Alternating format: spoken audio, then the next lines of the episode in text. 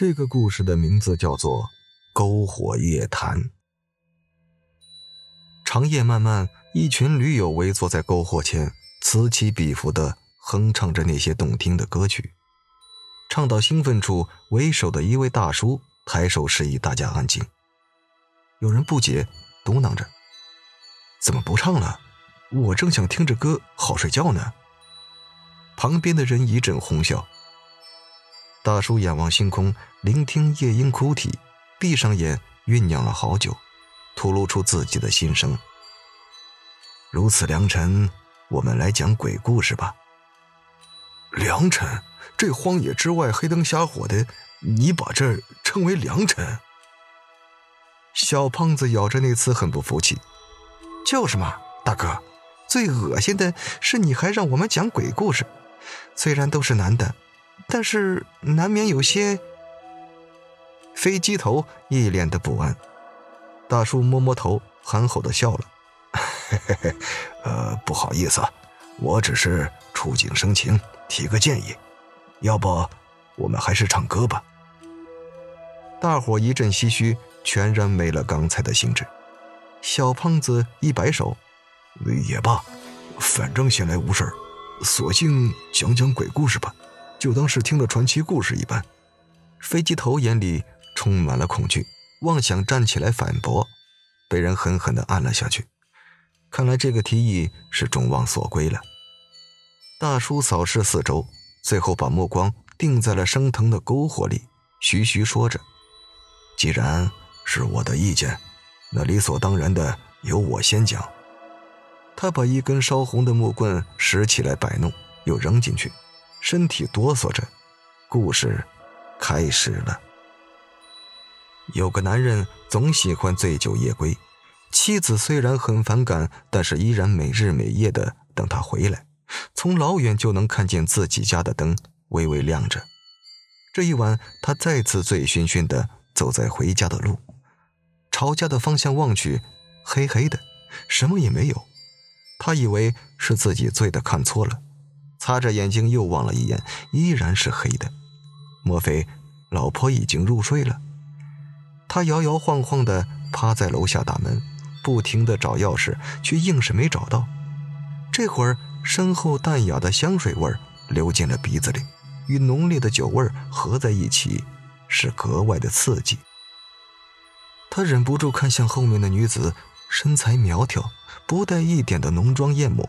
清新脱俗的时尚女郎，借着酒精想去揩油，不想扑了个空。那女子轻笑，推开门便往电梯走去。他不甘心，心想：就你我二人，不做点什么，对不起这醉酒的身子。他跟着她进了电梯，里面自然是丝丝缠绵，暂且不表。随后，电梯悄然地停在了四楼，这可把他吓坏了，因为四楼。从一开始就关闭了。物业人员忌讳四，不愿意在四楼设置楼层，干脆封起来。可是现在偏偏停在了四楼。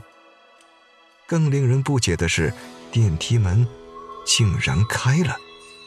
那女子早已经不见了踪影。传闻里的四楼是如此的幽静而深邃。她扶着冰冷的墙壁往里走，已然不顾紧闭的电梯门。阴风从背后袭来，他猛然回首，一双血淋淋的手臂掐在了他的脖子上。他奋力扒开那手臂，就似乎醒了大半，跑到窗口跳下。醒来时，已经是第二天早上了。人没在医院，周围的环境甚是熟悉。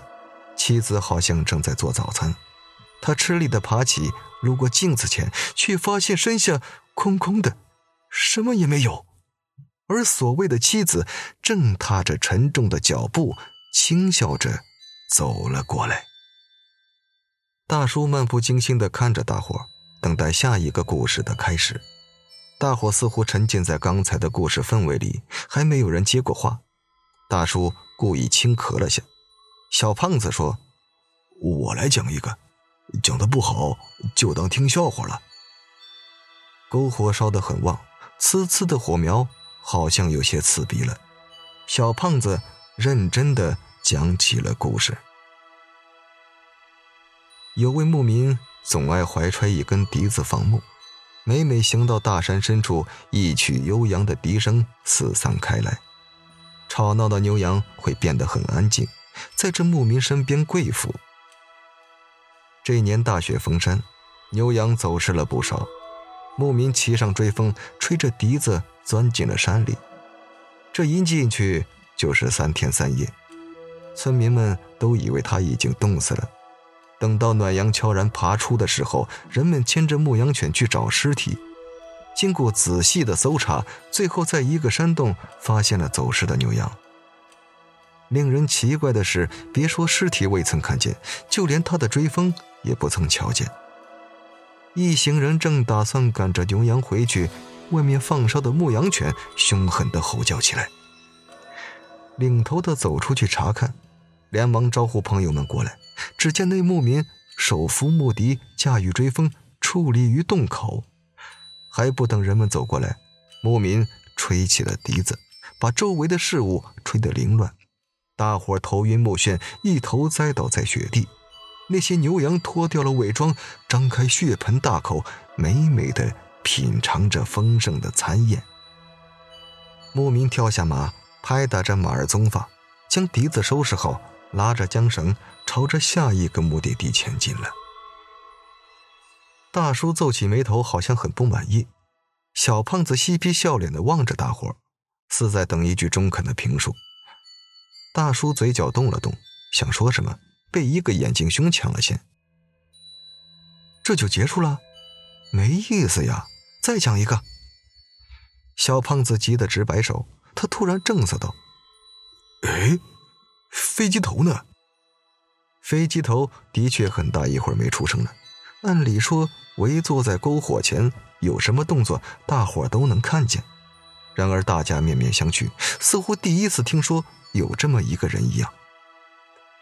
大叔忍不住打断大伙的疑虑：“嘿，可能吓得尿裤子去方便了。”大伙听了点点头，都愿意接受这种可能。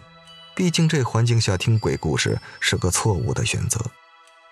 小胖子招呼大伙，希望他们能开口讲一个，却招来各种推脱不理。正在这时，人群里有个声音说：“我来讲吧，我要讲的是牧民的故事。”借着火光，隐约看到他拿出来一根笛子，魔音缭绕，天昏地暗。大叔醒来的时候，自己正躺在床上，有些肉香从厨房扑鼻而来。他猛然想起自己的处境，未免过于突兀，下意识地摸着自己的身体，还好，都在呢。只是厨房里跳出来一个拖着大砍刀的无头怪物，一步一步的逼近了自己。好了，这个故事讲到这就结束了，感谢您的收听，我是主播。刘凯。